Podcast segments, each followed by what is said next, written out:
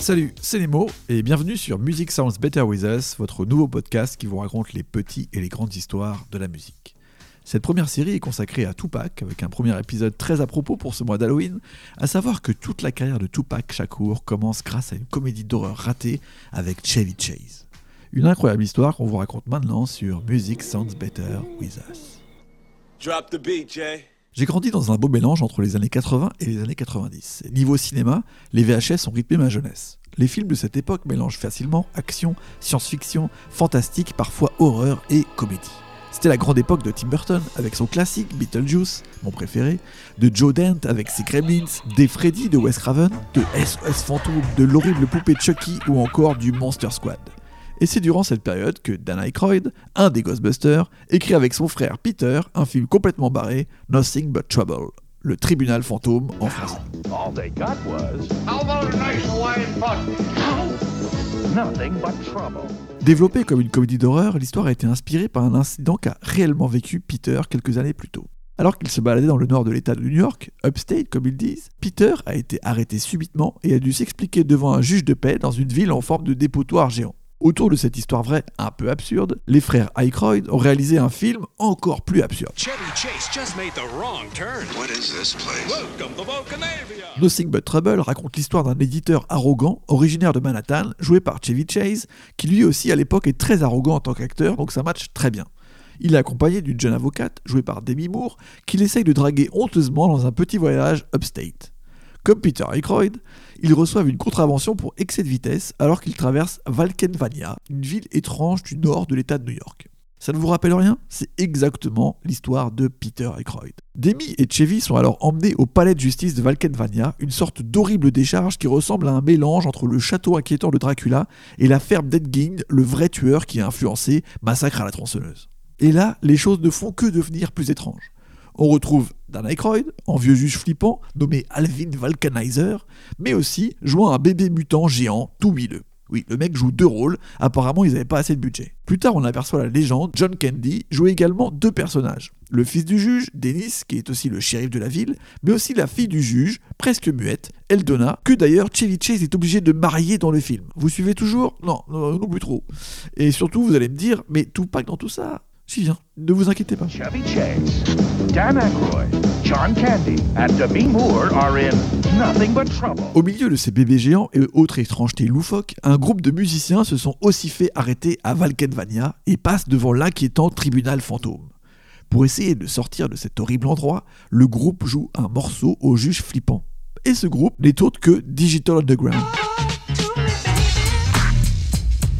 À l'époque, le groupe de rap Digital Underground connaissait un énorme succès avec un premier album, Sex Packet, sorti en 1990, et un tube, The Humpty Dance.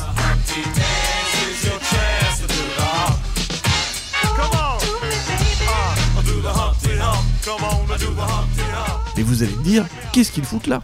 Eh bien, c'est très simple. Dan Aykroyd a toujours été un grand fan de musique afro-américaine. Il en a beaucoup inclus dans tous ses films. On pense bien sûr aux Blues Brothers, un énorme hommage à la musique soul des années 60, où on retrouve Ray Charles ou Aretha Franklin, mais aussi on retrouve la légende du rock'n'roll Bob Diddley comme prêteur sur gage dans un fauteuil pour deux. Et le thème classique de SOS Fantôme a été écrit et chanté par la star du R&B jazz, Ray Parker Jr. Dans SOS Fantôme 2, Dan Aykroyd s'ouvre à la New Jack et au hip-hop avec Run DMC,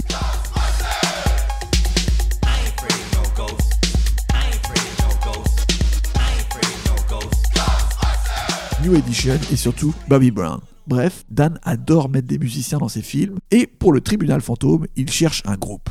Shock G, le leader du groupe Digital Underground, raconte que Dan est venu à l'un de leurs concerts au milieu de l'été 90 quand Up Till Dance était un tube partout dans le pays. Shock G commence à être un peu foncé. Ils sont dans les loges et il sait que à l'époque ils sont sur le toit du monde. À ce moment-là, un mec à sa gauche lui demande s'il veut fumer un joint.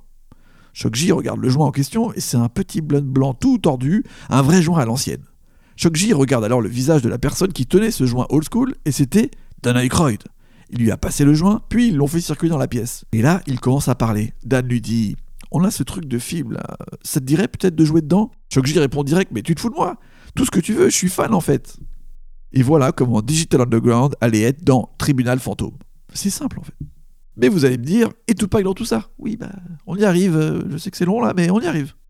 G accepte donc de bosser avec Dan Aykroyd pour apparaître dans Nothing But Trouble avec un morceau original composé pour l'occasion qui deviendra Samsung.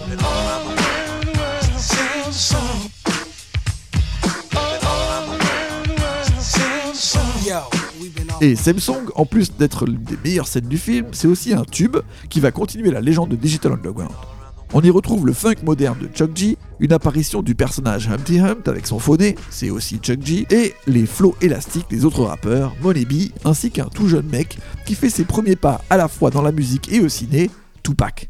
Voilà, je vous avais dit qu'on en parlerait. Tupac, go ahead and rock Now I clown around when I hang around with the underground. Girls used to frown, say I'm down when I come around. Gas me, and when they pass me, they used to diss me, harass me. But now they ask me if they can kiss me. Get some fame, people change, wanna live their life high. Same song can't go wrong if I play the nice guy. Claiming fame must have changed now that we became strong. I remain still the Why same, two? cause it's the same song. Habitant la Bay Area à cette époque, Tupac a rencontré Shock G et le collectif Digital Underground quelques semaines avant qu'ils commencent leur tournée de l'album Sex Packets. Le courant passe direct et Tupac Shakur les accompagne en tant que danseur, showman, backer, un peu tout dans l'esprit des grandes bandes à la Parliament Funkadelic des années 70. Shock G croit grave en Tupac, donc quand il a l'opportunité de Dan, il veut que Pac y pose son premier couplet. Tupac est impatient et ravi à la fois car il se retrouve sur son premier morceau enregistré, mais aussi dans son premier film. Dès le début, c'est presque un signe de ce que sera la carrière de Tupac. Du rap sincère, du cinéma, une opportunité, du charisme dans un projet qui se casse la gueule.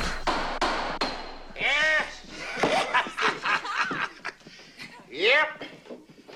You sure are a gaggle of musician, sure enough. and now, the disposition of your case. Uh, gather in a little closer there. That's right, right there, yeah.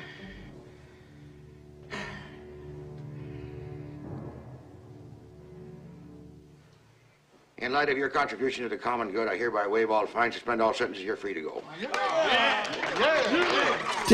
Trouble est un énorme flop.